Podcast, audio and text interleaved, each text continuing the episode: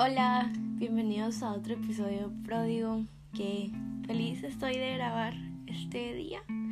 Hoy realmente es un día bueno, a pesar de que tal vez hayan habido algunos inconvenientes, pero al final Dios sigue siendo bueno, la vida sigue siendo buena y aquí estamos. Así que espero que este episodio te ayude tanto a ti como a mí me va a ayudar, porque realmente al hacer mis notas, Dios habló de una manera muy fuerte. Así que créeme que este podcast no solo, me ayuda, no solo te ayuda a ti, bueno, eso creo, pero también a mí. Así que empecemos y espero que vamos a hacer esa conversación, que tú también penses, que sigamos la conversación si así te parece. Sabes que siempre dejo mis redes sociales, sino para que ahí síganme, sino que me gustaría tener una conversación y seguirla. Eh, agarra tu café, agarra tu agua, agarra tu té. Si sos Stay Fat, agarra tu Coca-Cola.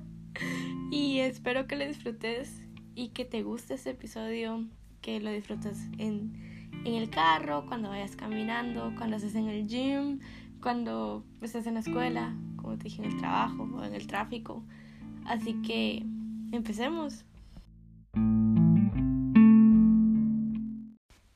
Y bueno, el tema que te quiero hablar el día de hoy es algo con lo que me imagino que todos hemos lidiado, que la única persona que me puede decir que no ha lidiado con eso es Dios, y es el chisme.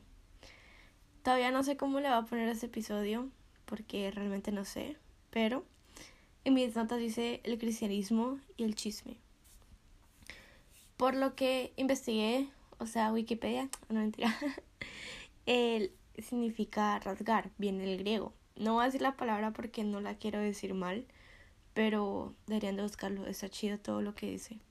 Y pues, algo que a mí como cristiana me ha costado tanto dejar es el chisme. Literal, puede dejar tantas adicciones a ustedes, o sea, adicciones que yo nunca pensé que iba a dejar. A las Coca-Cola, por ejemplo, a la Mountain Dew. Y y eso que era una adicción grande a eso, pero la dejé. Pero algo que es tan difícil y se siente tan bien es el chisme. Y es, es una de las adicciones porque literal es una adicción y una de las más difíciles porque está en todos lados. O sea, si te das cuenta, redes sociales, ahorita con redes sociales es tan fácil ser chismoso ustedes. O sea, yo soy súper stalker y o sea, yo me sé la vida de todos y no sé, es como algo que hago sin que yo me dé cuenta que lo haga. Entonces, ahora es mucho más fácil que antes ser stalker o chismosa, mejor dicho. Entonces, está en todos lados, como te estaba diciendo, está en los trabajos, está en la escuela, redes sociales. Y como cristianos y como personas es tan fácil disfrazar el chisme de preocupación, como preocupación por alguien. Y como dijo un predicador, y creo que fue Esteban Grassman, o sea, estoy segura que fue Esteban Grassman, pero no sé si lo dijo esta, de esta manera. Pero la cosa que lo dijo algo así. El chisme se puede disfrazar de preocupación. Y lo que te quiero decir yo, así que no tratemos de disfrazar el chisme por preocupación. Y hay que aprender a discernir, o como dijo Josiah Hansen, probar espíritus. Así que antes de querer preguntar algo de alguien más, discernir con qué espíritu lo estás haciendo. O sea, a veces, como te dije, disfrazamos de preocupación las cosas y, ay, es que, ¿y, ¿y qué le pasó a fulanito? Y no es porque te importe realmente porque no pienso que te vayas a poner a orar por la situación de ese fulanito, sino que es por puro morbo que lo hacemos. Así que, ¿por qué estás preguntando? ¿Porque querés saber por morbosidad? O porque realmente quieres ponerte a orar por él. Y si, y si en serio eso, o sea, porque sé, o sea, sé que hay gente que hace eso de preguntar y orar por las personas. Es mejor que se lo preguntes a la persona y que ya te cuente cómo es si es que esa persona te quiere contar. Y así estás siendo un buen hijo de Dios. Porque si quieres ayudar, no le vas a preguntar a su amigo, lo vas a preguntar a esa persona para poder aconsejarlo, orar por él. Y sí, o sea, no, no, no disfracemos de preocupación de ay y contame más qué es lo que le pasa a fulanito porque estoy 100% segura que si se lo, se lo preguntas a alguien más, no, es, no, es, no, no estás preocupando por la persona. Bueno, el chisme solo sirve para una cosa y es para destruir. ¿A, cuántos? o sea, que se recuerdan a que viene el enemigo, a matar, robar y destruir. Así que el chisme, ¿quién es? ¿De quién viene el chisme? El chisme no es algo de Dios. Entonces, ¿cuántas cosas nos han destruido en tu vida a causa de un chisme? ¿Cuántas amistades y relaciones nos han perdido por un rumor? Porque rumor viene siendo chisme. El chisme es un arma muy peligrosa que una vez que empezás a usarla es tan difícil parar. El chisme no es un arma buena de ninguna manera. No ha salido nada bueno de un chisme. Porque chisme es chisme, o sea, nunca va a ser real o 100% real. Van a haber cosas verdaderas y siempre cada persona va a tener su lado de la historia. Así que no caigamos en los chismes. Chisme es malo y viene a hacer lo mismo que el enemigo. Matar, robar y destruir. El chisme es, una, es un arma destructora. No dejes contaminarte con el chisme. El chisme es malo. o sea, y realmente a mí me hartan. Y odio, lo puedo decir, los programas de chismes. Porque ustedes, cuántas personas... A mí no me interesa la vida de Kim Kardashian, pues. A mí no me interesa la vida de, de, las, de las actrices de allá en México, de los cantantes. No me interesa. Y literal, quiero ver noticias. O sea, no, no quiero ver noticias, pues por un ejemplo si quiero ver noticias, a las 3 de la tarde están dando puro chisme. En la mañana, puros programas de chismes. O sea, las televisoras saben, chisme vende. Pero no caigamos en eso. O sea, ver programas de chismes es pecado. No tengo pruebas, pero tampoco dudas. y ahora sí, ya poniéndome más seria. El chisme nos puede alejar del propósito que Dios tiene para nosotros en, para nosotros. En, en, el capítulo 14 de Números cuenta cómo el pueblo de Israel se revela contra Dios. Y eso es algo que leí en la mañana y realmente no sabía qué iba a publicar hoy, o sea, de, de episodio o el tema que iba a poner. Y cuando vi esto fue como que, wow, a veces las personas piensan que leer el Antiguo Testamento es aburrido, pero realmente hay unas joyas que puedes encontrar ahí que son de bendición. Entonces, como te estaba diciendo, el capítulo 14 cuenta cómo el pueblo de Israel se revela contra Dios como la tercera vez o cuarta vez de que salieron de Egipto. Y todo porque pasó.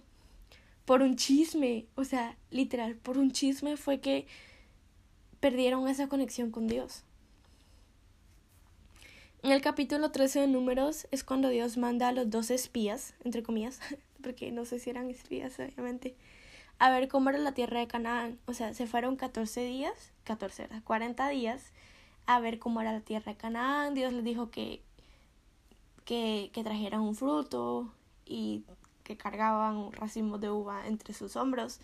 Entonces, Canaán, por, por el tamaño de tal vez el racimo de uvas, me imagino que, y obviamente, no me imagino, sino que obviamente era una, una tierra fértil, una tierra bendecida. Por eso Dios se las había prometido, porque Dios nunca te va a prometer algo que no sea bendecido.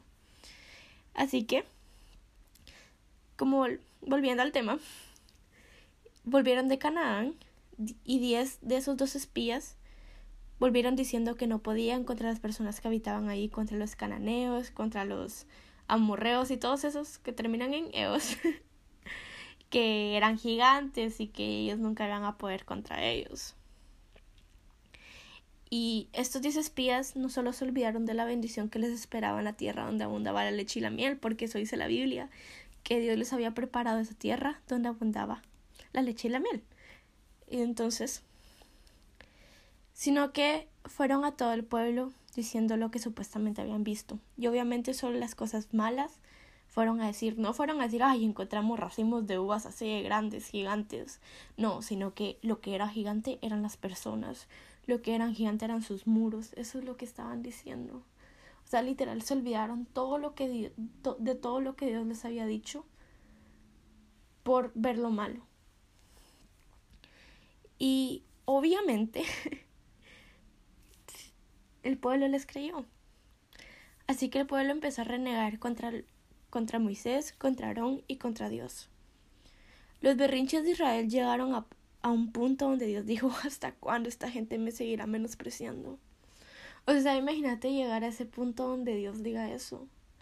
O sea, imagínate menospreciar a Dios por un chisme. O sea, cuando, cuando veo eso, o sea, literal rompemos el corazón de Dios cuando, cuando somos chismosos. A pesar de todo lo que Dios hizo, abrir el mar en dos, darles de comer maná, y ellos pudieron ver su presencia literal, porque la nube bajaba y en la mañana o en el día y en la noche era fuego. Entonces la presencia de Dios se manifestaba en ellos. Imagínate. O sea, yo en ese tiempo puedo ver, puedo, puedo sentir a Dios.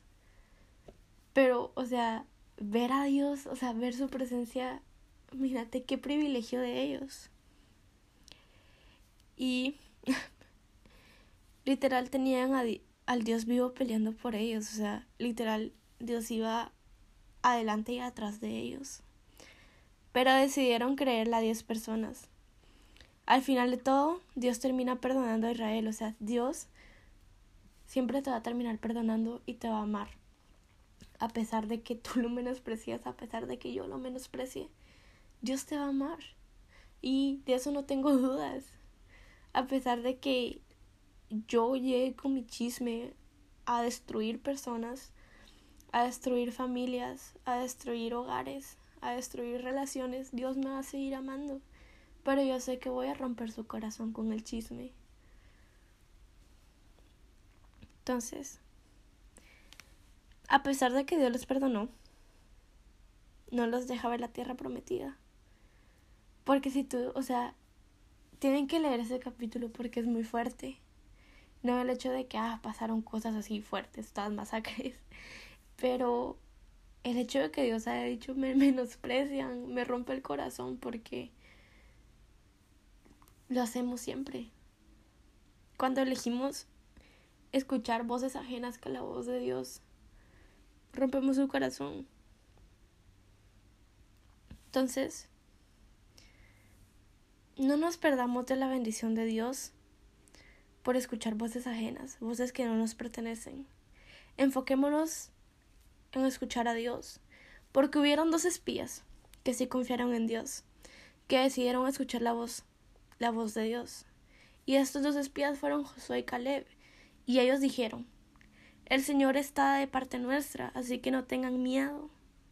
O sea, ¿por qué voy a, voy a tener miedo yo de los, de los amalecitas, de los amorreos y todos esos? si Dios mismo está peleando por mí. ¿Por qué vas a tener miedo de, de tener una relación con ese chavo porque otra, otra chava que tal vez es tu ardida te dijo que él era infiel? Cuando Dios te ha demostrado lo diferente que es él. ¿Por qué vas a tener miedo de seguir esta carrera cuando otras personas te han dicho que es difícil si Dios te ha demostrado que Él está contigo?